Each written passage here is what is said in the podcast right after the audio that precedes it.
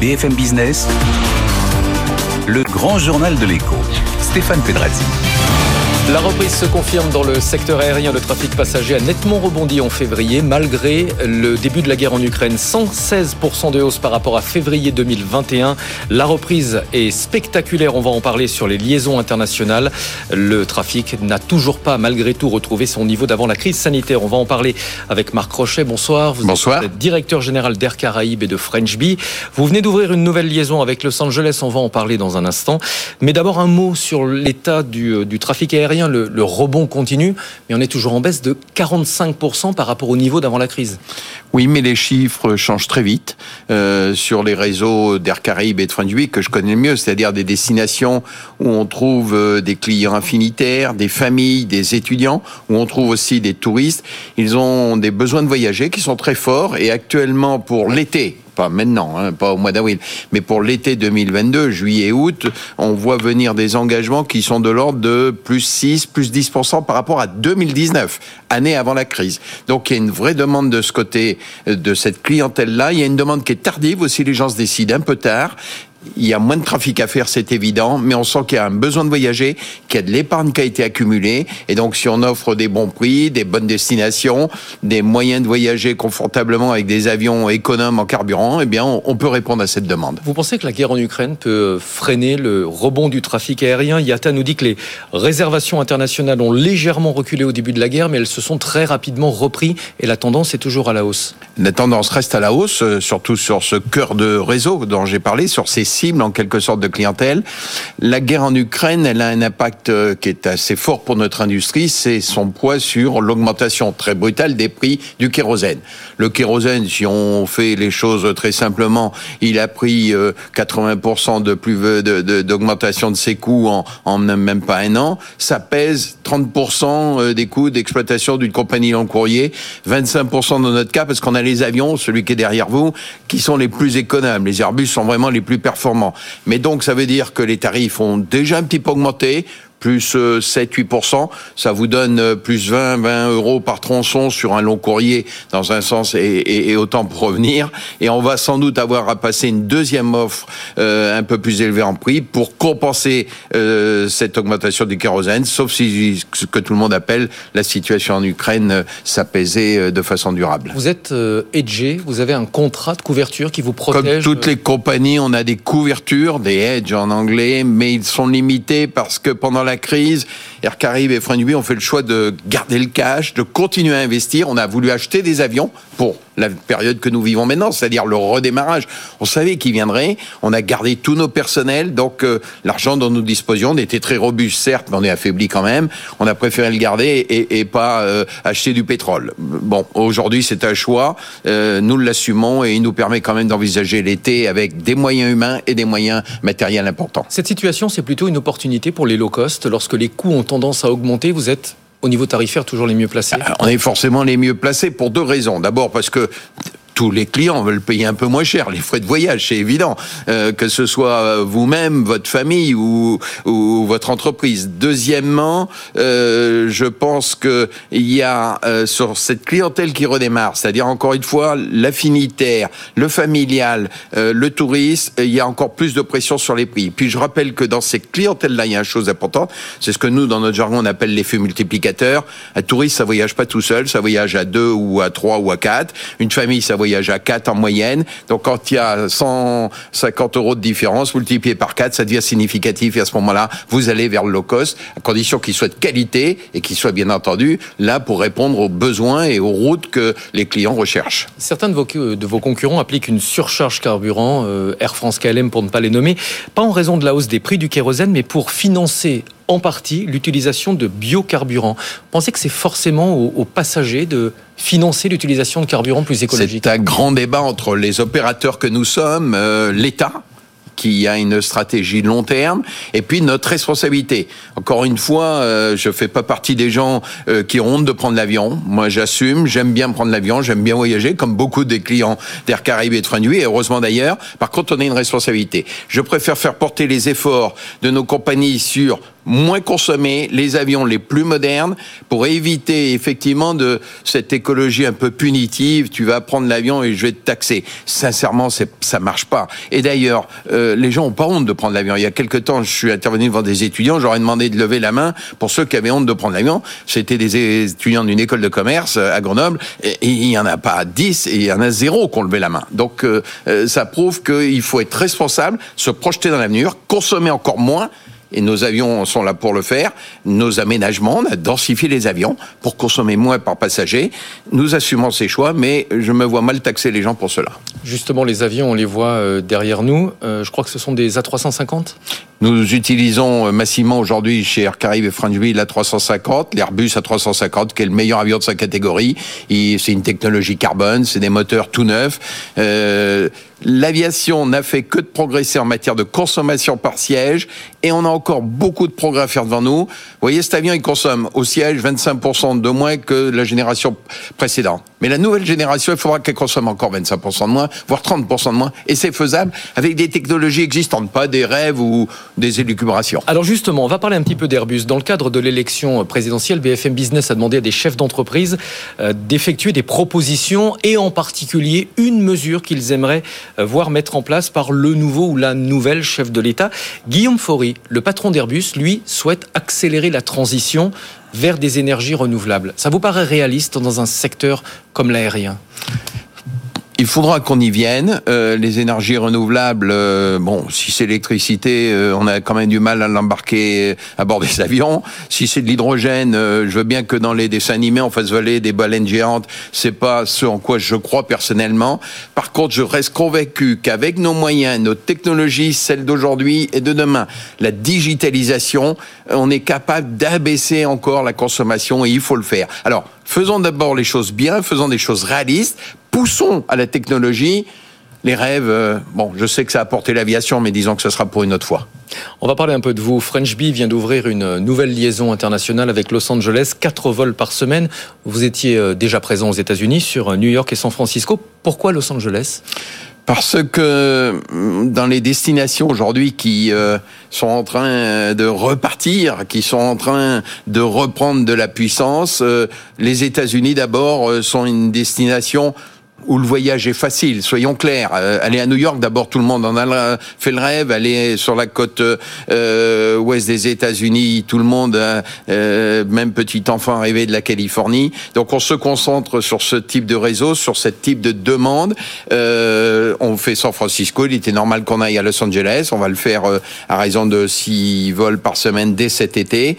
Et en plus, nous pensons que cette partie des États-Unis est sans doute celle qui est la plus ouverte ouverte euh, sur l'Europe. New York marche très bien, mais c'est en Californie que sera la croissance. Les Français aiment beaucoup.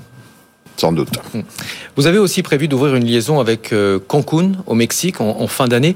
Est-ce que ces liaisons transcontinentales, c'est devenu le, ou ça va devenir le nouveau terrain de jeu des low cost? Forcément sur ces destinations. Bon, Cancun, c'est 11 heures de vol depuis Paris, donc tout le monde comprendra que c'est pas une, une destination euh, euh, à, bas coût. Euh, on, va sortir des billets vers les 700, 800 euros aller-retour pour les tours opérateurs. Ça reste moins cher que la concurrence. avec bien sûr de la concurrence, on va essayer d'être meilleur sur certains axes de nos produits, avec nos, nos avions, nos personnels, qu'on fait des gros efforts et je les en remercie. on voit bien quand même qu'il y a une forte demande euh, de la clientèle. Les gens veulent voyager euh, dans des destinations soleil, veulent découvrir une nouvelle partie du monde. Puis il y a, quand même une chose sur laquelle je voudrais insister. Transport aérien, il a deux raisons d'être fondamentales en dehors de tout ce que tout le monde connaît. Premièrement, il doit être démocratique tout le monde doit pouvoir voyager. Donc il faut des coûts compatibles avec ça.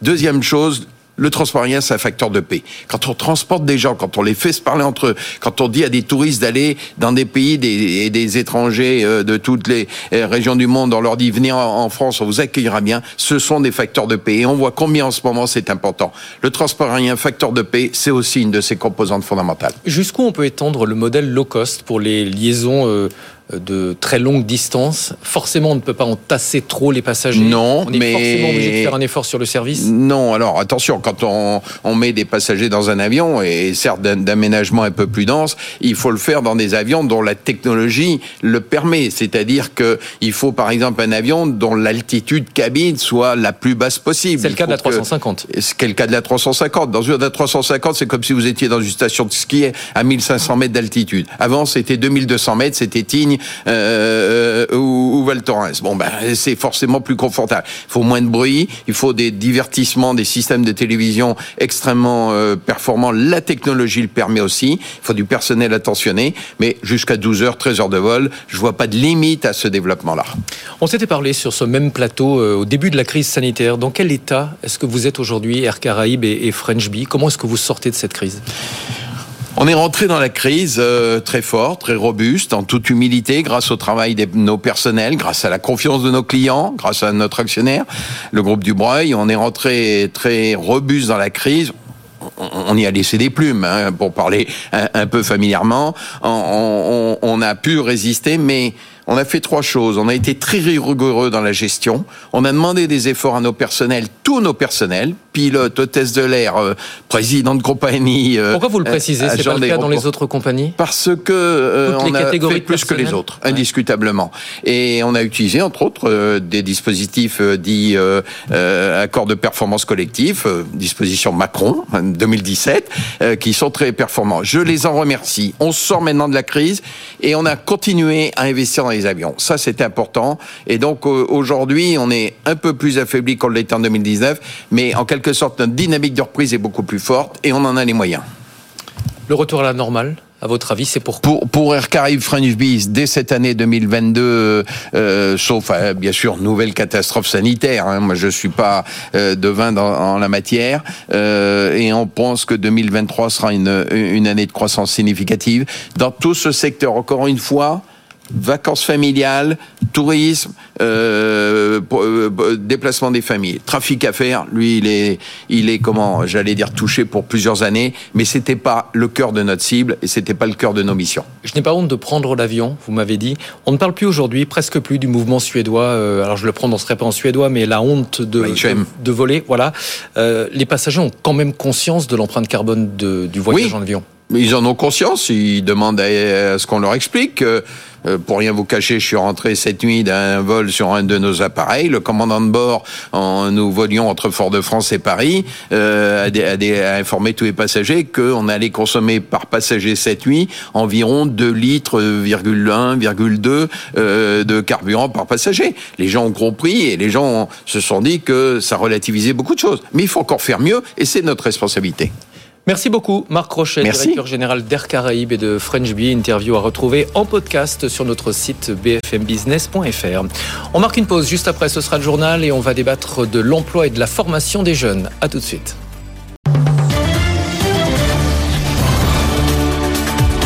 BFM Business, le grand journal de l'écho. Stéphane Pedrazzi. Dernière ligne droite avant le premier tour de l'élection présidentielle et pendant toute la semaine, BFM Business se projette sur les grands défis qui attendent la France pour le prochain quinquennat. Et ce soir, on va parler formation, éducation et emploi. Et en la matière, Sofiane Aklouf, les résultats sont plutôt encourageants. Oui, effectivement, le taux de chômage en France flirtait avec les 10% en 2017. Et regardez, maintenant, il est à 7,4% de la population active d'après les dernières statistiques de l'INSEE. C'est tout simplement le meilleur résultat depuis 30 ans. Alors reste un problème, c'est que les 15-24 ans sont encore deux fois plus touchés par le chômage que le reste de la population. Près de 16% des jeunes euh, cherchent un emploi, toujours selon les statistiques de l'INSEE.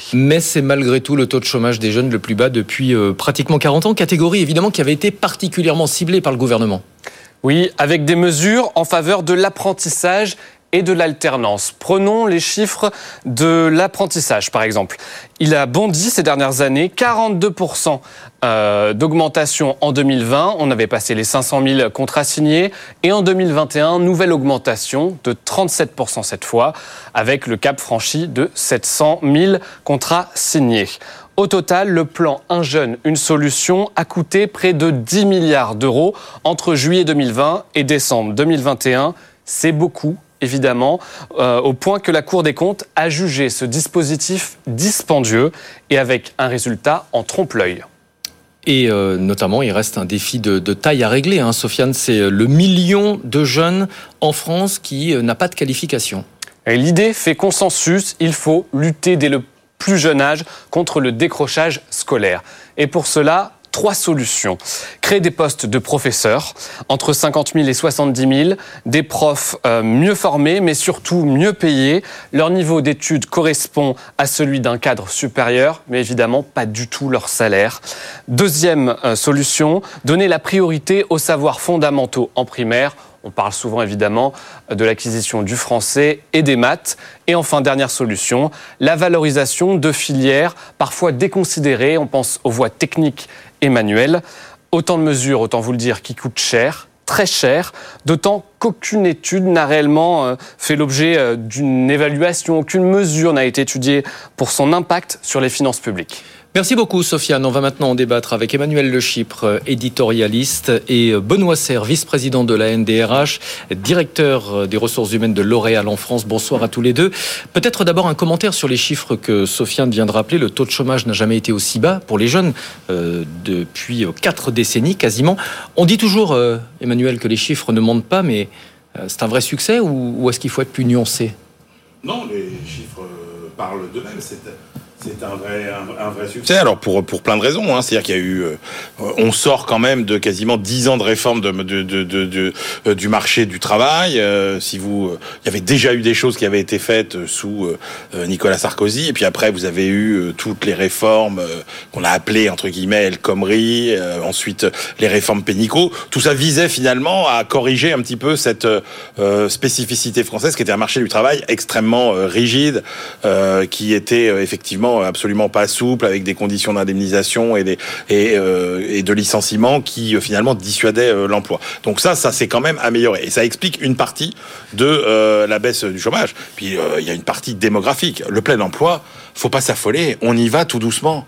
Quand vous n'avez plus que 100 000 emplois à créer chaque année, par exemple, pour stabiliser votre taux de chômage contre 300 000 il y a encore 10-15 ans, vous voyez, euh, ça paraît un rêve fou le, plein emploi, mais on y, on y va quasiment. Le, le, vrai sujet, c'est euh, qu'aujourd'hui, euh, le principal frein à la croissance, en France, ce sont les pénuries euh, de main-d'œuvre. Hmm. Benoît Serre, vous avez le, même sentiment On a enfin trouvé la recette pour lutter contre le chômage des jeunes? Bah, Comme le vient de le dire Emmanuel, c'est un ensemble de choses. On a des phénomènes structurels, conjoncturels, mais je crois qu'effectivement, le fait qu'on ait un petit peu allégé la lourdeur du, du, marché du travail, je pense que les chiffres qui ont été donnés tout à l'heure sur la progression de latence à l'apprentissage, ça fait partie de la solution. Mmh. Parce qu'on était très en retard. Vous prenez en Allemagne euh, l'apprentissage à l'alternance. Pendant longtemps, malheureusement, en France, on a un peu considéré l'apprentissage à l'alternance comme des voies de garage. Et là, euh, on, a, on a poussé ce sujet-là. Le gouvernement nous a demandé d'ailleurs de le pousser beaucoup pendant la première année de la crise Covid, parce que ces chiffres-là, ils ont été obtenus euh, comme ça, a mis en place effectivement des aides. Donc ça, c'est une deuxième phénomène. Après, il y a, y a, une chose au-delà de, du plein emploi qui démographiquement arrive. On voit quand même, et là on le vit, nous, entreprises et DRH, une grande difficulté à faire euh, euh, fonctionner ensemble les compétences présentes sur le marché du travail et celles dont on a besoin. Et ça, ça pose une sacrée haute question qui est celui de l'enseignement. L'image de l'apprentissage, elle a vraiment changé? Il y a toujours un plafond de verre en France pour l'apprentissage. On voit assez peu d'anciens apprentis se retrouver à la tête d'entreprise. En Allemagne, ça arrive beaucoup plus souvent. Hein. Parce que l'Allemagne a commencé à peu près 30 ans avant nous. Donc forcément, il y a, un phénomène d'histoire. Après, je, crois vraiment qu'aujourd'hui, il y a énormément de bac plus 5, de bac plus 3, etc., qui sont entrés en apprentissage alternance. Il faudrait d'ailleurs l'étendre. Il y a d'ailleurs un projet, suite au rapport de la Cour des comptes, qui semblerait vouloir limiter les aides au financement euh, des, par exemple des bacs plus 5 en alternance, nous on pense que ce serait une vraie erreur, parce qu'on s'est rendu compte depuis ces deux années que c'était un formidable outil d'insertion. Ça c'est le point euh, évidemment qui fâche, euh, Emmanuel. Ça coûte un pognon de dingue, c'est ce que disait la Cour des comptes. on est à 10 milliards d'euros pour la période de juillet 2020, décembre 2021. Alors peut-être, mais il faut savoir que s'il ne restait qu'un euro d'argent public dans les caisses à dépenser, il faudrait le dépenser pour l'éducation et la formation. C'est le sujet majeur. Donc oui, on peut considérer que ça coûte un pognon de dingue, mais c'est là où, moi je suis pas d'accord avec l'approche parfois trop comptable de la Cour des comptes, c'est que vous ne pouvez pas voir ces 10 milliards dépensés comme une dépense de fonctionnement, comme une dépense de train de vie. C'est une dépense d'investissement. Ces gens à qui on va donner un travail, une formation, ce sont des gens qui, sur la durée de leur vie, euh, rendront cet investissement initial extrêmement rentable de par euh, l'élévation des, des, revenus qu'ils toucheront, de par les cotisations sociales qu'ils paieront, de par les cotisations chômage qu'ils ne toucheront pas, etc. Donc ça, pour le coup, moi je pense que là-dessus, il faut dépenser sans mégoter.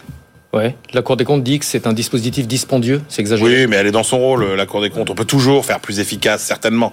L'autre question, c'est la, la, pérennité de ces mesures. Euh, euh, la question que tout le monde se pose, c'est est-ce que les entreprises vont continuer Et là, je me tourne vers vous, évidemment, euh, Benoît Serre. Est-ce que les entreprises vont jouer le jeu Est-ce qu'elles seront toujours aussi motivées le jour où on va réduire ou supprimer les primes? Bah, déjà, il y aura deux phénomènes. Premier phénomène, la montée de la tendance apprentissage avec les aides hein, que vous avez citées, qui coûteraient un pognon de dingue. Euh, ça a fait découvrir ces vertus de ces modèles d'intégration des jeunes dans l'entreprise, aux PME en particulier. C'est-à-dire qu'on a pris euh, l'habitude maintenant d'avoir Oui, et puis les PME y ont accédé, parce qu'avant c'était ou trop cher. Donc c'est pour ça que si demain il y avait une réforme assez forte des modèles de financement, il faudrait faire attention à ne pas couper les PME de cela. Alors pour les grandes entreprises, c'est autre chose. Après, je pense que les entreprises vont s'engager aussi, elles commencent à le faire. Vous avez de plus en plus d'entreprises qui prennent des véritables engagements parce qu'on est convaincu que l'État et les entreprises doivent travailler ensemble sur ce sujet. Euh, alors, l'entreprise dans laquelle je suis, que vous avez cité tout à l'heure, elle a lancé un programme mondial qui s'appelle L'Oréal for Youth, mais il y en a d'autres qui ont fait ça. Et c'est important parce que l'enjeu de la compétence, on l'a nous, puisqu'on est en pleine transformation. Mmh. Et si on ne prend pas notre part à l'adaptation des compétences dès l'enseignement, quelquefois dès l'école d'ailleurs, on va le payer très cher finalement. Donc oui, les aides de l'État doivent continuer parce que c'est investir pour l'avenir, on en est convaincu, mais surtout elles doivent être relayées par les entreprises et complétées. Et c'est sans ce nouvel équilibre qu'il faudra faire les choses. C'est intéressant ce que vous dites. Hein. On a consulté des chefs d'entreprise dans le cadre de la campagne. On leur a demandé une proposition pour le prochain ou la prochaine chef de l'État. La question de l'éducation est arrivée en tête des propositions alors que l'exercice n'était pas contraint. On n'avait pas imposé comme thème euh, l'éducation. Emmanuel Le Chip, on a fait une émission lundi. Vous aviez commenté euh, ça. L'éducation, les patrons euh, y accorde beaucoup d'attention. Est-ce que notre système éducatif est vraiment adapté au monde de l'entreprise? Cette question, on se la pose depuis super longtemps. Bah, la réponse est non, clairement. Euh, on voit bien que en France, on a dérivé vers un système de formation initiale qui était plus euh, l'acquisition euh, d'une culture de, de citoyen plutôt que l'acquisition euh, d'une culture euh, et, d'un apprentissage. Or, c'est très bien, mais on, on voit bien que euh, il faut, il faudrait, il y a une inadéquation aujourd'hui très importante entre les formations et euh, les besoins euh, des entreprises. Prenez juste, par exemple, un exemple qui est euh, ce qui s'est passé avec les mathématiques.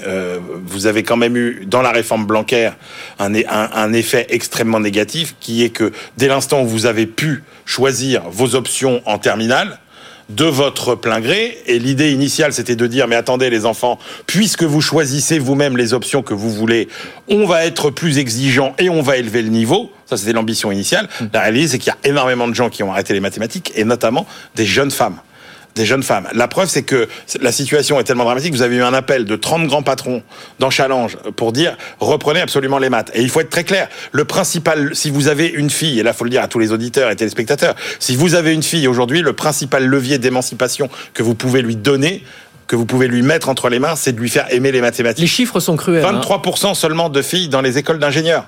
Alors qu'on a besoin d'ingénieurs pour euh, innover, pour faire de la recherche, etc. Donc ça, c'est ça, c'est fondamental. Donc oui, il y a un problème au niveau des savoirs initiaux qui est euh, qui est terrible. Et moi, je pense que malheureusement, la vitesse de l'État ne sera pas celle des entreprises et que les entreprises vont se débrouiller toutes seules. On va retrouver ce qu'on a oui. connu pendant des années et des années. Moi, quand j'étais petit, dans ma famille, il y avait ce qu'on appelait des ingénieurs maison, c'est-à-dire des gens qui n'avaient pas de diplôme et qui et qui avaient fait des des formations. Il y en avait tout le temps dans les dans les grosses boîtes parce que c'était dur de recruter. Et moi, je pense qu'on va retrouver très vite un niveau de formation interne dans les entreprises, au moins dans les grandes, qui va être extrêmement euh, performant très vite. Je complète, hein, 2% des élèves euh, français ont un niveau avancé en mathématiques. La moyenne euh, des pays de l'OCDE, c'est 11%. Vous êtes d'accord avec ce que vient de dire Emmanuel? On va euh, avoir plus de systèmes de formation que, interne alors, efficaces. Les systèmes de formation interne vont continuer à se développer, mais comme vous l'avez dit, c'est plutôt être réservé aux grandes entreprises qui le font déjà. Oui, absolument. Moi, je crois, et d'ailleurs, le ministre Blanquer avait pris une initiative qui était assez intéressante l'an dernier, puisqu'il avait lancé la première université... Euh, euh, euh, école-entreprise. Et donc je crois que le deuxième, le deuxième aspect, c'est renforcer les liens entre l'entreprise et l'école, arrêter d'avoir cette espèce de théorie qui oppose l'enseignement et l'entreprise, comme si c'était deux mondes qui se parlaient jamais. Et pour rebondir sur ce que vous dites, il faut être. Moi, je suis convaincu et on est convaincu que vous avez une sorte de continuum éducatif entre l'école jusqu'à l'entreprise. L'entreprise, elle continue à former les gens, mais qu'aujourd'hui, il y a une sorte de frontière très idéologique quelquefois et qui non seulement empêche des gens d'accéder à des emplois, mais surtout empêche des entreprises de proposer des emplois à des gens qui ont les compétences qu'ils recherchent. Donc ça, ça pourrait être pour le prochain quinquennat, on verra, un vrai enjeu qui est de rapprocher l'entreprise de l'école et de l'enseignement supérieur aussi. Un dernier point qu'on n'a pas abordé, qu'est-ce qu'on fait pour le million de jeunes non qualifiés, ce qu'on appelle les NIT, qui n'ont ni emploi, ni études, ni euh, euh, formation? Il y a évidemment le contrat d'engagement, je crois qu'il vise 400 000 euh, jeunes sur le, million de non qualifiés il faut quand même avouer qu'il a du mal à atteindre sa cible, ce dispositif. Oui, mais il y a pas mal de dispositifs. D'abord, vous avez euh, euh, un certain nombre d'associations ou de fondations qui sont très efficaces là-dessus pour euh, donner, leur donner les bases. Parce que souvent, le problème, c'est qu'ils n'ont pas les bases de compétences initiales ou de connaissances. La deuxième chose, c'est, je crois beaucoup, moi, à l'agence de service civique. Je pense que le service civique doit jouer un rôle. Encore une fois, pour donner les bases de ce qu'on appelle les compétences sociales. Et puis après, aux entreprises, par les programmes Pacte ou par d'autres programmes, de, faire l'effort d'embaucher, de, former et de donner un métier et des compétences à ces jeunes qui en sont éloignés. Parce que de toute façon, on a un intérêt à le faire, tant pour des raisons sociales que pour des raisons économiques. Mais est-ce que c'est pas sur cette population-là qu'il faudrait concentrer les moyens? Pas uniquement. Encore une fois, si jamais on, ne, continue pas à pousser la tendance à l'apprentissage, dont cette population pourrait être la grande bénéficiaire, parce que c'est aussi un outil d'insertion, la tendance à l'apprentissage. Emmanuel oui, oui, non, il y a effectivement. Euh, alors, il y a deux problèmes. Il y a le problème de euh, des, nouveaux arrivants, effectivement, dans cette catégorie des euh, ni en études ni, en formation. mais ça, le flux, il est quand même en train de se de se ralentir. Il y a effectivement le stock hein, des gens qu'on a laissés comme ça un petit peu livrés à eux-mêmes. Et là, ce sera un travail très long. Mais là pénurie de main-d'œuvre, encore une fois, euh, renverse quand même considérablement la, les, perspectives. C'est-à-dire qu'il va falloir aller les chercher. Il y a déjà des chiffres encourageants. Si vous prenez par exemple la durée moyenne au chômage de quelqu'un qui quitte Pôle emploi aujourd'hui, on n'a jamais sorti autant de gens qui étaient au chômage depuis longtemps. C'est-à-dire que le nombre de jours passés au chômage aujourd'hui par quelqu'un qui sort de Pôle emploi atteint des, records. C'est-à-dire que on est en train aujourd'hui de taper, d'atteindre finalement les gens qui étaient les plus éloignés de l'emploi. C'est, c'est, ça, ah on commence, on commence, mais, mais, mais, mais ça va sans doute, euh, ça va sans doute continuer. Non, juste un petit mot où je pense qu'il y a un enjeu aussi c'est que aujourd'hui la France est un très mauvais élève sur l'emploi des seniors. Hum. Et donc de même qu'on a agi et on a vu les chiffres d'amélioration pour les jeunes, je pense qu'il faut agir de la même manière pour les seniors.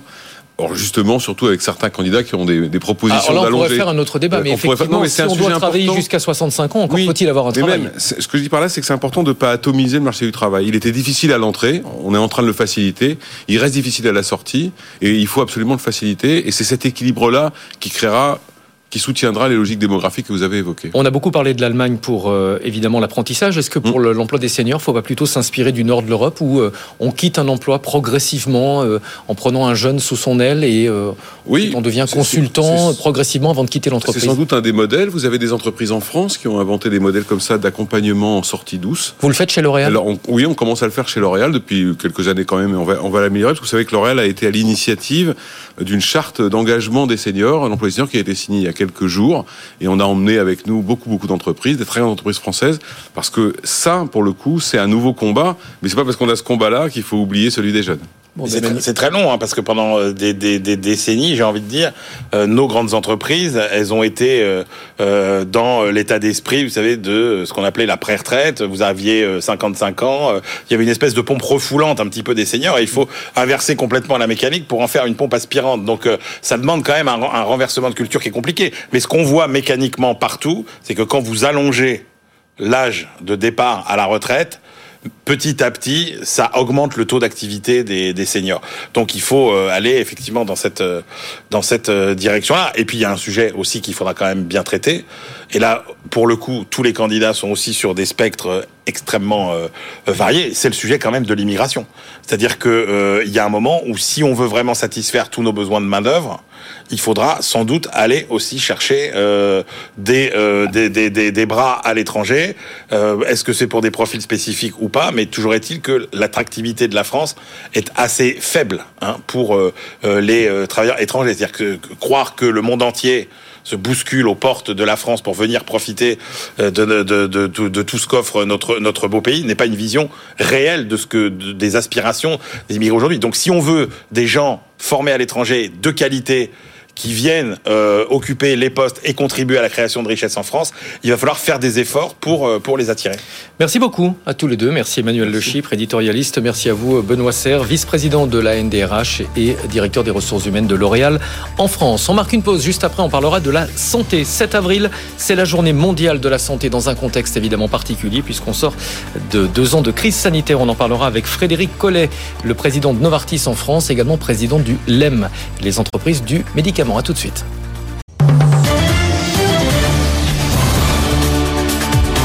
BFM Business, le grand journal de l'écho, Stéphane Pedrazzi.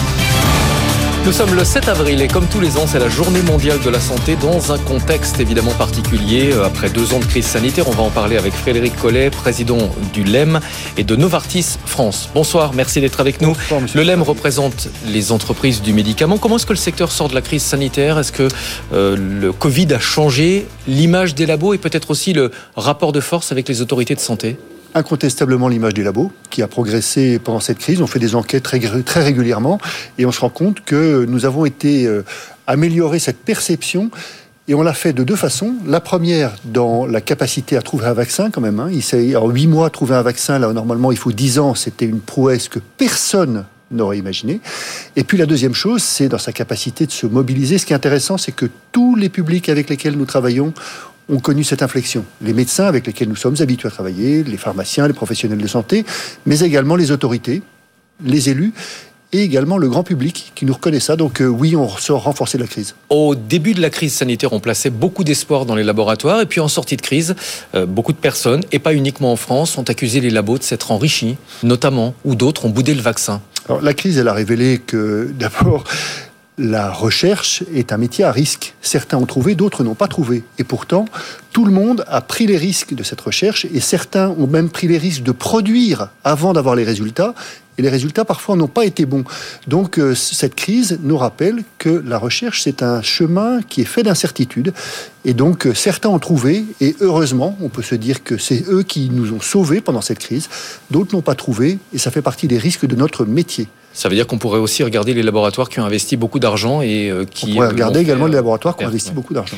Olivier Véran, le ministre de la Santé, estimait euh, ce matin que le pic du rebond épidémique était derrière nous désormais. Est-ce que vous êtes confiant pour la suite quand on voit notamment des villes entières en Chine qui sont reconfinées? Je pense que s'il y a une chose qu'on a appris depuis deux ans, c'est à être modeste et à être prudent. Euh, personne n'aurait imaginé que ça dure aussi longtemps. Personne n'aurait imaginé que ça puisse être de cette amplitude. Donc, je me range aux côtés des prudents. La France n'a pas brillé dans euh, l'accès, euh, dans la course au vaccin, pardon, avec un peu de recul. Comment est-ce que vous l'analysez? Ah, C'est-à-dire que la France, là où normalement il faut 10 ans, aura mis 18 mois à trouver un vaccin. Euh, effectivement, euh, certains ont été plus vite, mais on voit qu'en particulier, le groupe français associé à un groupe anglais ont réussi à trouver un vaccin qui vont rendre disponible bientôt. Donc ça nous rappelle encore une fois ce chemin d'incertitude de la, de la recherche. L'actualité, je le disais en introduction, c'est la journée mondiale de la santé. Est-ce que vous avez l'impression qu'aujourd'hui on fait plus attention à sa santé en sortie de crise. C'est ce que nous disent en tout cas les, les, mutuelles qui ont beaucoup développé les relations à distance avec les patients pendant la crise. Il y a une vraie demande, de vraies interrogations euh, pour la santé. Alors c'est passionnant parce que la crise, à vous, à moi, à tout le monde, a rappelé que nous étions tous patients. Et tous, potentiellement, nous étions concernés par ce qui se passait. Et de ce fait, la santé est devenue le premier, le deuxième, dans toutes les enquêtes que nous avons fait avant la crise, la première priorité des Français. Et pourtant, objectivement, quand je regarde cette, cette, campagne, je suis un peu déçu de la façon dont la santé a été traitée. Euh, certains aspects, il y a une image d'hôpital derrière vous, ont été traités. Bien sûr, l'hôpital est un énorme sujet qu'il faut, euh, qu'il faut traiter. Mais certains aspects de la santé que nous attendions voir porter plus fort ne l'ont pas été, et c'est une déception. Ouais. Vous avez publié une étude sur euh, le futur en matière de santé. Euh, plus, ce sont plutôt des propositions avec Oui. quatre objectifs. Euh, faire, d'abord, soutenir la recherche et l'innovation pour faire de la France un leader européen du médicament, faire de l'industrie pharmaceutique un fer de lance de la réindustrialisation, faire de l'accès aux traitements médicaux une priorité nationale et enfin réformer la, la politique du médicament. On, on va commenter ces propositions. D'abord, où est-ce qu'on en est de la réindustrialisation? Est-ce que c'est forcément réaliste de vouloir rapatrier en France ou en Europe toute la production Alors, des actifs réindustrialisation, faut faire très attention aux termes. Il y a deux aspects dedans. Il y a protéger le secteur qui a été très exposé en particulier sur des médicaments qui sont des médicaments qui sont aujourd'hui ce que j'appelle matures, c'est-à-dire des médicaments qui ont déjà un certain âge et qui sont très exposés à la concurrence internationale. Comment est-ce qu'on fait pour que ceux-là d'être produits en France? On les ramène en France et qu'on leur redonne donc à ces entreprises des marges de compétitivité. Ce sont beaucoup de PME. Le, le LEM, c'est plus de 50% d'entreprises de moins de 50 salariés. C'est beaucoup de petites boîtes. Et donc, compétitivité de ce côté-là. De l'autre, de l'autre côté, l'enjeu, c'est ce que j'appelle la pharmacopée de demain. C'est les traitements, les thérapies géniques, les thérapies de biotech. Et celles-là, comment on les développe en France, mais enfin 3% des anticorps monoclonaux, qui sont des certaines molécules, sont seulement fabriqués en France. Donc comment est-ce qu'on on les attire? Comment est-ce qu'on fait que cette pharmacopée de demain, elle soit fabriquée en France? Et là, il y a un énorme enjeu, notamment autour de l'écosystème qu'on crée. C'est un terme un peu technique, mais l'écosystème, ça veut dire que on aborde le développement de ces traitements depuis la recherche, le développement clinique, la fabrication, le manufacturing et l'accès au marché. Là, vous parlez euh, de molécules complexes lorsque vous parlez Oui, des anticorps monoclonaux. Mais est-ce qu'il faut forcément rapatrier en Europe la production des, des principes actifs de base? Je pense évidemment au paracétamol, à certains antibiotiques euh, largement utilisés. Alors, on mesure aujourd'hui, dans la crise dans laquelle nous sommes, à quel point l'autonomie sanitaire, ça prend du sens. Euh, et donc, euh, rapatrier, certainement pas en France, on ne refabriquera pas tout en France, mais rapatrier en Europe les médicaments qui sont considérés comme étant essentiels, ça, c'est essentiel. Mais ça Ça, coûte- c'est un enjeu. Mais ça coûtera plus cher de le faire en Europe. Pas nécessairement. euh, pas nécessairement. Et si ça coûte plus cher sur certains d'entre eux, alors à ce moment-là, faudra, il faudra peut-être l'assumer aussi. C'est-à-dire des médicaments qui euh, vont forcément coûter plus cher. C'est le prix de notre Euh, indépendance. je ne dis pas des médicaments qui vont nécessairement coûter plus cher, certains d'entre eux peut-être, mais vous savez qu'en France on est dans, une, dans un environnement, on est le pays d'Europe dans lequel le prix des médicaments est le plus faible, le plus bas. Donc est-ce qu'il faut accepter pour sauver cette autonomie sanitaire que ces prix soient légèrement relevés, au moins dans la moyenne européenne? Peut-être. Soutenir la recherche et l'innovation, euh, c'est ce que vous proposez. Vous trouvez qu'on n'en fait pas assez? Ah non, clairement. Non, clairement. Deux chiffres. Deux tiers de la recherche est faite par les entreprises du privé. Bien souvent, le grand public a l'impression que c'est l'inverse, que c'est le public qui paye la recherche ou qui fait la recherche. Non, la- le risque de la recherche, il est d'abord supporté par le privé. Mais là, vous parlez de recherche sur les médicaments ou de recherche fondamentale? Recherche euh, sur les médicaments. Maintenant, deuxième aspect qui est important, le traité de le- le- l'engagement qui avait été pris à, à Lisbonne disait que la recherche publique devait représenter 3% du PIB. Aujourd'hui, en France, on est autour de 2,2. Donc, il y a un effort important à faire également pour redonner des marges de développement en matière de recherche publique. Euh, Faire de l'industrie pharmaceutique un fer de lance de la réindustrialisation. Pourquoi? Parce que justement, Pourquoi fer de lance? Faire de lance parce qu'il est essentiel que nous soyons capables d'attirer en France ces nouveaux médicaments. Pourquoi c'est essentiel? Parce que bien sûr, il y a un enjeu de santé publique, mais il y a également un enjeu d'attractivité. Pourquoi? Nous avons plus de 45 000 emplois qui sont des emplois dans l'industrie. Ces emplois, où ils sont? Ce sont des emplois d'abord des métiers de demain, plus de 150 métiers nouveaux. Ce sont des emplois qui sont en région, et je vous rappelle qu'avant la crise du Covid, on avait vécu une autre crise qui nous montrait que les emplois en région, ça avait une valeur, et ce sont des emplois qui sont extrêmement attractifs. Donc sur un plan économique, la réindustrialisation du médicament, elle est essentielle. Proposer une priorité nationale, faire de l'accès aux traitements médicaux une, une priorité. Pourquoi? Il y a encore des exclus en Ah France oui, je vous donne un chiffre. Aujourd'hui, il faut plus de 500 jours entre le moment où on obtient ce qu'on appelle l'AMM, l'autorisation de mise sur le marché, et le moment où le médicament est commercialisé en France. On est le 22e pays européen. La moyenne, la recommandation européenne, c'est 180 jours. L'Allemagne est à 120 jours, par exemple. Donc, il y a un petit enjeu d'accélérer l'accès des traitements innovants aux patients qui est essentiel parce que ces traitements, encore une fois, on parle de traitements qui, qui sauvent des vies, qui améliorent la vie et qui, sont attendus par les patients. Donc là, il y a l'enjeu de l'accès est essentiel. Réformer la, politique du médicament, pour quelle raison?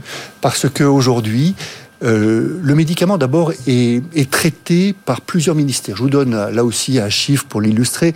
Nous avons, nous faisons, nous travaillons avec plus de 12 ou 13 même directions de l'administration différentes. C'est très très compliqué de, le faire.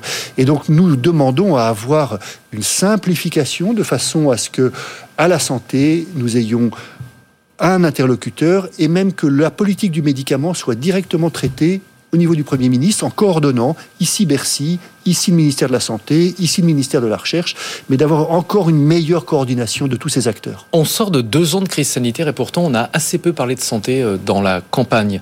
Ça vous surprend Ça vous, ça, vous désole? Attention, les règles de l'ARCOM nous imposent de ne pas mentionner le nom des, des candidats, sinon on devrait mentionner les 12 et les 12 Je ne mentionnerai aucun candidat c'est pas que ça me surprend, c'est que ça me désole, c'est dommage. Mais pourquoi? Parce que la santé, le, le médicament, c'est un enjeu qui est essentiel. On l'a vu que c'était un enjeu de santé publique. Euh, pas de vaccin, euh, euh, le vaccin nous a sauvés. Mais c'est également un enjeu économique, c'est un enjeu d'autonomie sanitaire, c'est un enjeu d'attractivité. Et nous avons fait toutes ces propositions que vous venez d'évoquer. Et je suis déçu qu'elles n'aient pas été mieux reprises par les différents candidats, quels qu'ils soient, pour s'appuyer sur la santé, sur, ces, sur ce secteur du médicament, pour l'attractivité et pour, encore une fois, c'est la santé publique. Mais pour quelle raison, à votre avis, on n'en a pas parlé Après la, la crise sanitaire qu'on vient de traverser, euh, le sujet devait s'imposer. Oui, mais je ne vais pas commenter la campagne qui était euh, surprenante, pour ne pas dire décevante, sur bien des sujets. Donc, euh, le sujet de la santé a été, euh, d'une certaine façon, un des oubliés de cette campagne, alors qu'il était annoncé que ce soit une priorité. Le financement de notre système de santé, est-ce que ça vous inquiète? La France y consacre une part significative de son, de son PIB. Euh, mmh. La prise en charge des pathologies lourdes, des maladies, des maladies chroniques, ça coûte évidemment de plus en plus cher. Comment est-ce qu'on répond à cette Écoutez, La France y consacre une part importante. Euh, la France est le seul pays européen qui a baissé son budget euh, du médicament. Mais c'était l'un des budgets les plus élevés de l'OCDE. Euh, c'est un budget qui, euh, ça représentait 15% du budget de la, de l'ensemble de l'enveloppe de santé consacrée par, par le gouvernement. Ça en représente 12%. Donc vous voyez que cette enveloppe-là, elle s'est quand même, elle s'est beaucoup réduite. Et je rappelle que le prix du médicament en France est le plus bas des pays européens. Donc aujourd'hui, considérer que le médicament est un facteur, bien sûr, d'innovation, d'attractivité, de santé publique, encore une fois, est un facteur d'économie. Et s'il y a un sujet que j'aurais aimé voir dans, le, dans la campagne, c'est le fait de considérer le médicament non comme un coût, mais comme un investissement. Quelle doit être la part du financement public et du financement privé dans la prise en charge des, des dépenses de, de, santé? Le gouvernement a, a, fait marche arrière sur son projet de grande sécu. Oui, je pense que c'est un sujet euh, sur lequel vous avez dû recevoir beaucoup d'invités différents, et très compétents. Je pense que c'est un sujet qui est extrêmement sensible et qu'on a compris que le sujet de grande sécu n'irait pas beaucoup plus loin pour l'instant, parce que c'est un sujet, je pense, très très sensible. Mais les, les professionnels du médicament n'y étaient pas favorables. Oui, euh, encore une fois, je pense que c'est un sujet sensible sur un plan politique. C'est un sujet qui est complexe parce que il faut ça remettra en cause beaucoup de choses. Trop de pression sur les prix? Oh, c'est pas la question. La question n'est pas celle des prix. La question, est la, la, la, la, question est celle de la prise en charge de quel médicament, de quel, de quel patient, dans quelles conditions. Et ça représenterait des choix qui sont des choix compliqués. Donc, euh, je pense que euh, ceux qui en ont parlé ont été bien avisés de, de reprendre leur copie pendant quelques temps. Un, un sujet qu'on n'a pas abordé, mais le vieillissement de la population, oui. évidemment, ça soulève beaucoup de questions sur les traitements, sur le financement. Vous avez des propositions de réforme? Bah, écoutez, il y a deux enjeux qui nous touchent. Il y a un enjeu démographique, et puis il y a d'une population qui augmente, et puis il y a un enjeu d'une population qui vieillit. Et quand la population vieillit, elle elle est l'objet, ou malheureusement, elle, de, maladies chroniques, donc de maladies qu'il faut porter pendant plus longtemps et de maladies qu'il faut accompagner pendant plus longtemps. Donc, il est absolument nécessaire, effectivement, que on intègre cet élément dans le, cet élément dans l'équation et qu'on fasse en sorte que les patients les plus âgés en particulier, puissent bénéficier de ces traitements innovants dans les meilleures conditions et qu'on puisse l'assurer à tout le monde. C'est le contrat social que nous avons en France auquel nous sommes attachés. On en revient au délai que vous mentionniez. On en revient le, notamment le au délai. Mais on revient également au fait qu'il faut cap être capable, je vous donner un petit exemple très simple, de reconnaître que parfois un médicament permet de faire des économies dans la chaîne de soins ailleurs. Je vous donne un exemple. Certaines, on, dans l'hépatite C, on a trouvé des traitements qui guérissent qui guérissent. Mais qui et pour sont autant, commercialisés à un tarif très élevé. Ah, ça, vous, le tarif du, de ces médicaments, vous, les connaissez, vous ne les connaissez pas. Vous ne connaissez pas le tarif net de ce médicament. Par contre, c'est le prix. Ce qui est intéressant, c'est que Pendant cette même période, nous n'avons pas fermé un seul lit de prise en charge d'hépato, donc de maladie du foie, à l'hôpital dans cette même période. Donc il faut qu'on soit capable de reconnaître le bénéfice et également ce que ce médicament permet de sauver en termes de coût par ailleurs. C'est pour ça que je dis, le médicament, faut le considérer comme un investissement et pas comme un coût. Un dernier mot, pendant la crise sanitaire, l'Europe a fait la, preuve de son efficacité pour l'accès aux vaccins, pour la répartition des doses de vaccins. Vous pensez que ça peut se traduire dans les faits euh, par des rapprochements Certainement. Et c'est transfrontaliers euh, Absolument. Et c'est un des enjeux, notamment portés dans le cadre de la présidence française de l'Union, qui est justement de tirer les enseignements de cette crise et de voir comment l'Europe peut être plus efficace ensemble. Et ça mériterait un, sujet plus développé pour qu'on puisse en parler. Merci beaucoup d'être venu ce soir en plateau. Frédéric Collet, président du LEM et de Novartis en France. Donc quatre propositions dans le cadre de la campagne pour euh, améliorer notre futur en matière de santé. Je vous rappelle que vous pouvez euh, retrouver cette interview en podcast sur notre site bfmbusiness.fr. On marque une pause. Juste après, on parlera de MangoPay. L'entreprise a été rachetée par un fonds d'investissement américain. Encore une. On en parlera avec son euh, patron Romain Mazri. Et puis on parlera du bâtiment. Tout autre secteur. Les prix, euh, le prix des matières premières a explosé. 18% de hausse entre juillet et décembre 2021. Et ce n'est pas terminé. La CAPEB réclame une baisse de la TVA. On en parlera avec son président. À tout de suite.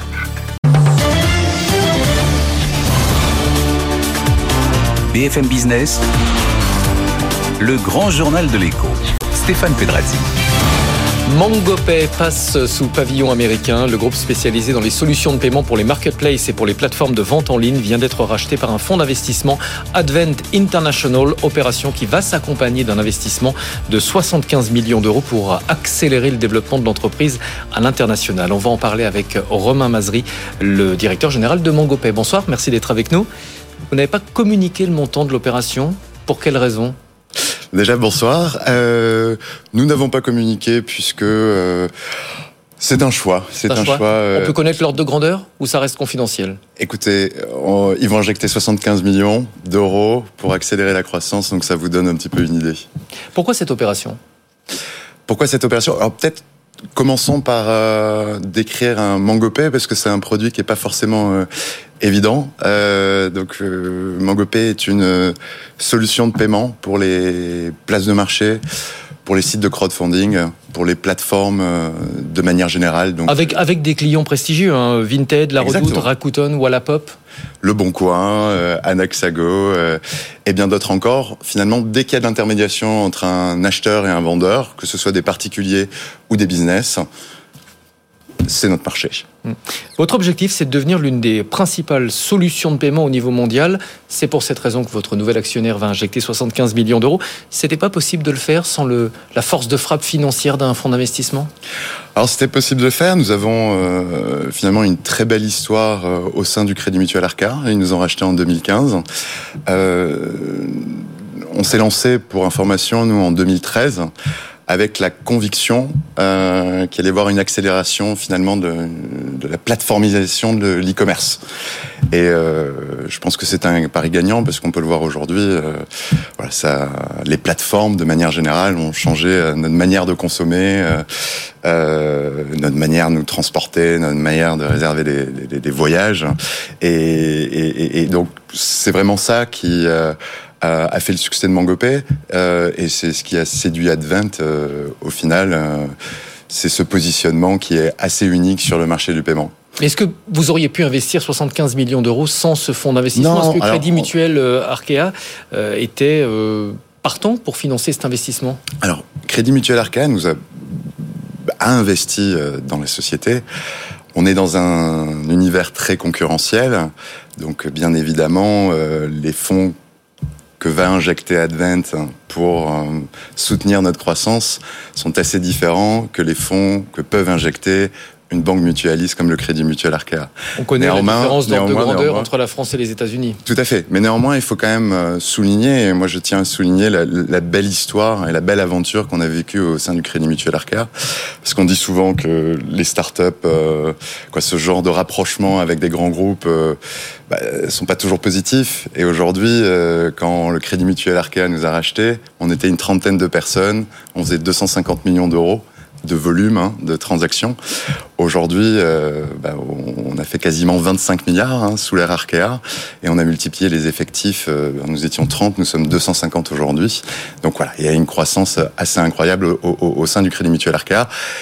Et on s'est, d'un commun accord, on a décidé finalement d'aller chercher un actionnaire qui pouvait vraiment un peu plus soutenir cette croissance à l'international. Est-ce que c'est pas euh, la malédiction, ou en tout cas le passage obligé de beaucoup de startups, être rachetés par des fonds anglo-saxons pour vraiment envisager une croissance à l'international? Les choses se sont beaucoup améliorées, mais des dossiers comme le vôtre, malheureusement, il y en a encore. Ah, comme vous dites, c'était. Vous devenez les américain. milliards, les chasses à milliards. Non, non, non, non. Nous restons euh, européens avant tout.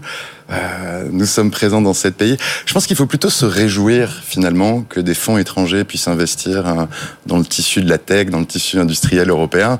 Et qu'est-ce qu'on est en train de faire finalement aujourd'hui? Et qu'est-ce qu'on est en train de faire hein? Quelle est, quelle est l'ambition d'Advent euh, Mangopé?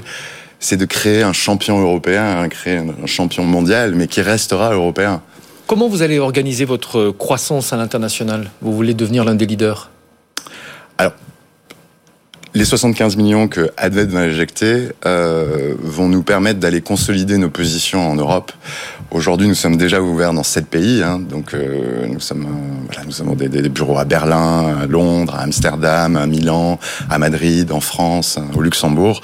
Donc, nous allons consolider ces positions et derrière ouvrir des nouveaux pays en Europe bien évidemment. Donc l'Europe reste notre cœur de marché. Mais, euh, et c'est peut-être aussi un avantage d'avoir un fonds international, c'est que nous allons aussi euh, ouvrir dans les, dans les prochaines années, donc je pense sur les 18 prochains mois, aux États-Unis, mais toujours avec cet souhait d'accompagner nos clients européens dans leur déploiement à l'international. Et on regarde aussi euh, l'Amérique latine. Vous avez une date pour les États-Unis? Dans les 18 prochains mois. Ouais. Voilà. Pas de date plus précise. Euh, vous allez recruter 250 collaborateurs à travers l'Europe. D'abord sur quel un type... gros challenge. Oui, sur quel type de poste? Et surtout, c'est ma question. Est-ce que c'est euh, difficile dans le contexte actuel de trouver les bons talents? Alors oui, on pourrait parler des heures de la, de la guerre des talents. Euh, nous, on a déjà multiplié les effectifs par 4. On était 60 il y a moins de deux ans, on est 250 aujourd'hui. Donc voilà, je on voit à peu près les enjeux que c'est. Mais c'est bien de rappeler l'ordre de grandeur parce que vous êtes 250 et vous allez embaucher 250 personnes. Et on embauche 250 personnes là dans les 18 mois qui arrivent. Donc euh, il faut changer beaucoup de choses, bien sûr, euh, mais euh, donc déjà peut-être les, les postes qu'on recherche aujourd'hui, euh, donc les 250 personnes, on vient de parler du déploiement à l'international. Donc, ça va être énormément de postes euh, sales, finalement, des commerciaux pour aller vendre notre solution à des grands comptes et aux plateformes dans toute l'Europe. Et là, c'est difficile de les trouver? C'est difficile, euh, c'est pas le plus, les postes les plus difficiles. Il faut voir qu'il y a pas mal d'équations aujourd'hui euh, pour, pour aller recruter ces personnes. Donc euh, la marque employeur est extrêmement importante, la vision, le positionnement, les missions de la société sont extrêmement importantes. Et puis bien évidemment, ouais, c'est la guerre des talents. Donc, euh, donc à Champagne, les salaires. Et ensuite, nous allons massivement investir dans notre produit, dans notre tech finalement. Et donc on recherche énormément de développeurs, de testeurs, ce qu'on appelle des QA, euh, des project, des produits product managers, des project managers, voilà l'intégralité de, de, ces postes. Et là, là, c'est vrai que c'est plus difficile. Le remote aide, et c'est vrai quand on construit une société euh, européenne, ben, on va pouvoir aller recruter euh, euh, dans tous les pays européens, même si euh, la grande partie de la R&D est en France. Donc sur les 250 postes, il y en a un peu plus de 125 qui seront ouverts en France. Ouais, un dernier mot, Crédit Mutuel Arkea devient actionnaire minoritaire de l'entreprise. Ils ont pour vocation. Oui, bah c'est, comme je vous dis, c'est une très belle histoire. C'est que ils continuent, ils vont continuer à accompagner notre croissance. Ça reste un de nos plus grands partenaires monétiques aujourd'hui, et donc ils réinvestissent au capital, donc de manière minoritaire, pour nous accompagner aussi dans, dans cette nouvelle ère. Merci beaucoup et félicitations Un grand merci. pour votre euh, feuille de route. Euh, Romain Mazriès, excusez-moi, j'ai écorché votre nom, euh, directeur général de Mangopé. À très bientôt. Merci, au revoir. Le grand journal de l'écho sur BFM Business.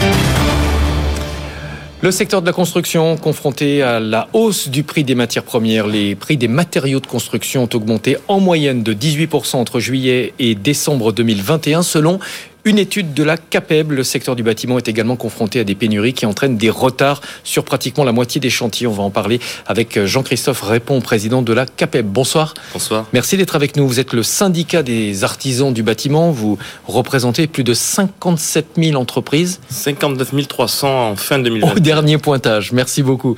18% de hausse pour le prix des matières premières. C'était avant le début de la guerre en Ukraine. J'imagine que la situation depuis c'est pas forcément amélioré. Non, ça s'améliore pas. On n'a pas encore de retombée directe de la guerre en Ukraine, si on veut le prendre sur le prix exact, mais on a, j'allais dire, une excitation et un emballement du marché sur euh, la pénurie, la hausse des matériaux et la hausse de l'énergie. Donc on a un peu tout mêlé actuellement. On a des distributeurs qui nous contraignent à, des prix valables 24, 48 heures. On a euh, euh, de l'excitation également sur les fournisseurs distributeurs qui nous, qui nous, qui nous impose aussi euh, de suivre le rythme. Donc on a une vive inquiétude sur l'activité qui était encore bonne en début d'année. On sort d'une année 2021 plutôt très favorable sur l'activité, création d'emplois, création de, de richesses, création d'apprentissage. Mais là, on se retrouve du coup dans une contraction assez, assez périlleuse pour, pour l'avenir. On est un peu tendu, oui. Vous faites partie des chefs d'entreprise que BFM Business a consulté dans le cadre de la campagne pour effectuer une proposition.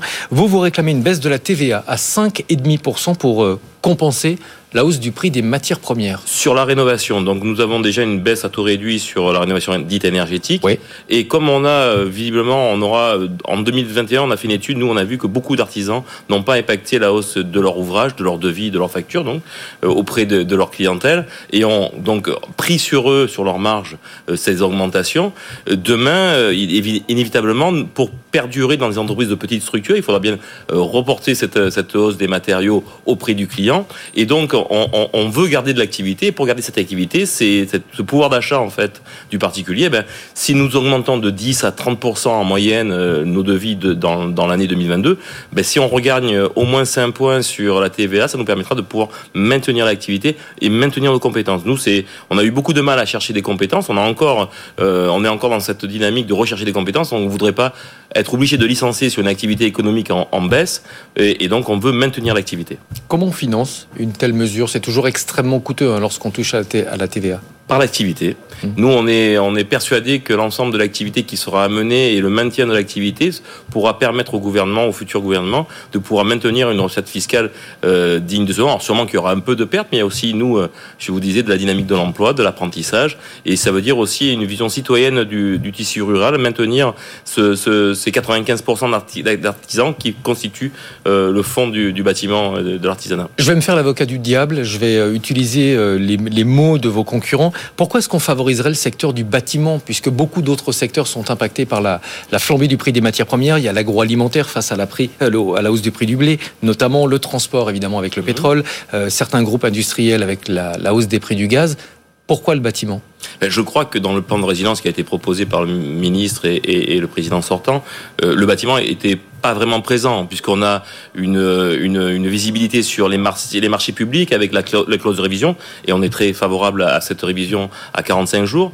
Mais sur la partie euh, gasoil, et nous avons des flottes de 700 à 800 000 véhicules, on est totalement en dehors, et je pense qu'il y a d'autres secteurs qui ont été aidés. Alors j'imagine, je, je, suis respectueux des choix qui ont été faits et je sais bien que ça impacte lourdement le, budget de la France. Et nous, notre but n'est pas de vivre à crédit auprès du budget de, de, la France, mais de maintenir la dynamique et l'activité. Donc nous demandons cette aide-là pour maintenir l'activité. C'est pas de l'argent qu'on met dans la poche des entreprises, c'est du pouvoir d'achat qu'on donne aux particuliers pour maintenir le, le, marché. Et aussi pour éviter les faillites. Et éviter les faillites euh, au début de normalement de, du remboursement des PGE. Hmm. Vous êtes assez critique hein, face au, plan de résilience. Vous venez de le dire, les, entreprises du bâtiment, les artisans ne sont pas suffisamment euh, euh, concernés. Est-ce qu'il aurait fallu des aides plus importantes, un petit peu à l'image de ce que le gouvernement a fait pendant la crise sanitaire pour les bars et les restaurants?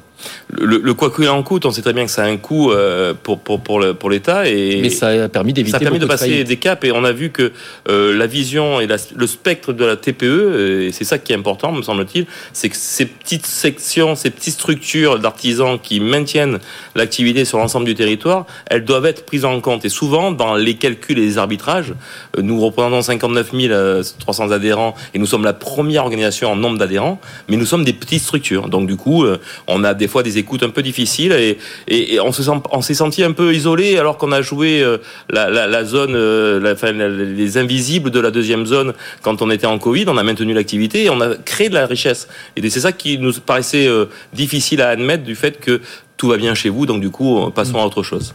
Ce n'est pas le, seul obstacle hein, que connaît actuellement le secteur du bâtiment. Il y a aussi les contraintes réglementaires, le durcissement de la réglementation, notamment la RE 2020, 2020, qui impose de, de nouvelles contraintes environnementales. Vous pensez que ça va inévitablement entraîner une hausse du prix des logements?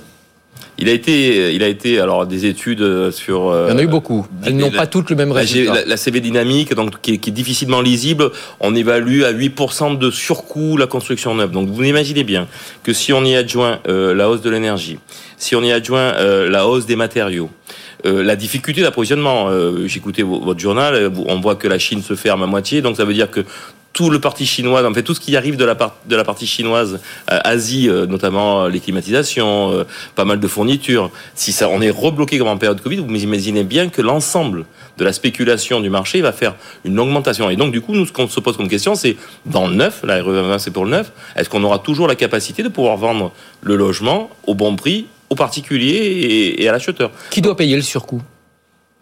Le marché doit s'autoréguler normalement et donc on demande nous à, à, à l'ensemble de la de, de, de, du réseau, enfin de la filière bâtiment d'être responsable. Nous, ce qui est important, c'est l'activité, comme je vous disais, dans la rénovation, mais également dans le neuf. Alors, bien évidemment que pour l'artisanat, on est un peu moins concerné que dans, dans les grands ensembles neufs de REVM, mais on fait aussi pour partie euh, de, de, de, de l'allotissement. Et... Ça va sans doute euh, pas aider à la situation du logement en France. On construit entre 350 000 et 400 000 logements chaque année en France. Il en faudrait au moins 100 000 de plus mhm. pour euh, répondre à la demande. Qu'est-ce qui coince? D'où vient le problème? La complexité et, les, euh, vous avez dit, les couches successives de, réglementation. Alors, il y a une ambition qui est, vertueuse, c'est euh, la, décarbonation et donc les, objectifs de, décarbonation sont, respectueux. Mais après, derrière, ce qui cloche, c'est euh, l'activité en tant que telle et le potentiel que l'on a. Moi, je pense que le neuf en tant que tel va un peu se contracter, inévitablement mais on a beaucoup de chantiers en rénovation pour permettre du, logement reconditionné, je veux dire supprimer les passoires thermiques, reconditionner peut-être des espaces dits euh, euh, d'entreprise en, logement. Et on a quand même sur, déjà sur le capital existant de la capacité à restructurer. Maintenant, le neuf, euh, l'artificialisation des sols, etc., n'est pas sur une vision euh, exponentielle de, de, de la construction. Réduire la réglementation, ça aussi, c'est une proposition que vous auriez pu faire dans le cadre de la campagne? On l'a fait, on l'a fait dans notre livre blanc, on propose la simplification nous, en fait, ce que, dans des structures comme les nôtres, de, moins de 10 salariés majoritairement, nos, nos, adhérents sont à peu près à 3,5 salariés. Euh, la partie administrative, gestion de l'entreprise, a pris le pas sur la partie métier. Et donc, on, le, le, le, fameux rêve de la simplification, qui est souvent exposé mais jamais réalisé, on en, nous, on le poussera et on, ira sur la future, euh, le futur gouvernement porter des, des, messages forts de comment on simplifie le quotidien d'une entreprise artisanale afin d'accéder au marché et de rester indépendant et autonome. Un dernier mot. Euh, évidemment, les pénuries entraînent des retards. Je le disais en introduction, pratiquement un chantier sur deux a pris des retards à cause des pénuries. Est-ce que le gouvernement doit protéger davantage les entreprises? Souvent, dans les contrats, il y a des pénalités en cas de retard. Alors, sur les pénalités, normalement, on a, on a juste un courrier, un décret enfin, qui, qui, qui permet de pouvoir euh, décaler les pénalités si on est dû, si c'est dû à, à, l'approvisionnement. Nous, ce qu'on essaye de, de, de, porter euh, dans, dans ce sens-là, c'est de dire comment on maintient cette activité et comment on arrive à, à aider euh, les entreprises à passer ce cap. Et là, c'est une période très difficile, très tendue, et nos artisans sont vraiment on est vraiment à, l'orée d'une contraction euh, assez forte et, la durée des chantiers qui s'allonge, c'est un problème pour nous de relation à la clientèle, mais également un problème de relation de, trésorerie. Donc ça veut dire que on est euh, dans une période où on avait demandé nous euh, l'année dernière une vigilance sur le quoi qu'il en coûte, c'est-à-dire la partie activité partielle pénurie comme on, l'avait fait. Et on, aura sûrement, avec le futur gouvernement, une négociation là-dessus, parce qu'on aura sûrement des, des, chantiers qui seront bloqués ou arrêtés, et on ne veut pas se séparer des compétences. Merci beaucoup. Jean-Christophe Répond, président de la euh, CAPEB, qui regroupe donc 59 000... 59 300 fin, fin, décembre. D'entreprises du bâtiment. Merci, beaucoup. À très bientôt. Fin de ce grand journal de l'écho. Merci de l'avoir suivi. Euh, vous pouvez retrouver toutes nos interviews en podcast sur notre site bfmbusiness.fr. Très bonne soirée sur notre antenne. Grand journal de l'écho sur BFM Business.